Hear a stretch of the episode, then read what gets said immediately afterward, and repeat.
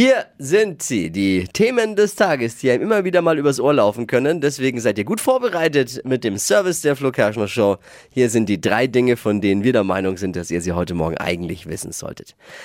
Sexiest Man Alive ist gekürt worden. Oh. Es ist, Steffi weiß es schon, ne? Du, Ja. Heute sage ich, dir nicht- sag ich jetzt vielleicht den Frauen nichts Neues. Die haben das schon gestern Abend mitbekommen. Chris Evans. Ja. Ja, Hottie. weiß ich auch endlich, was bei diesen Midterms gewählt wurde. Ne? Das ist ja, Sexiest Man Alive.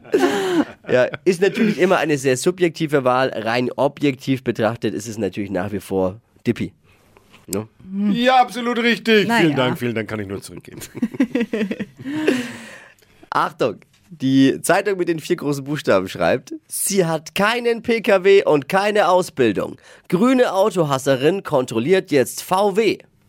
Aha. Also wenn ich es nicht besser äh, wüsste, würde ich allmählich denken, die bei der Bild mögen die Grünen nicht besonders. Oder?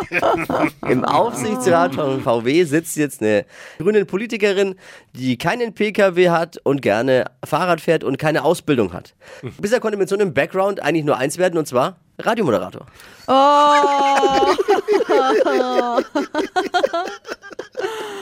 Laut dem neuesten Glücksatlas sind die Deutschen trotz der diversen Krisen jetzt glücklicher als im vergangenen Jahr. Na also, Toll. Wo leben die glücklichsten Menschen? in Freiburg. In Schleswig-Holstein. Am wenigsten zufrieden sind die Menschen in Schleswig-Holstein.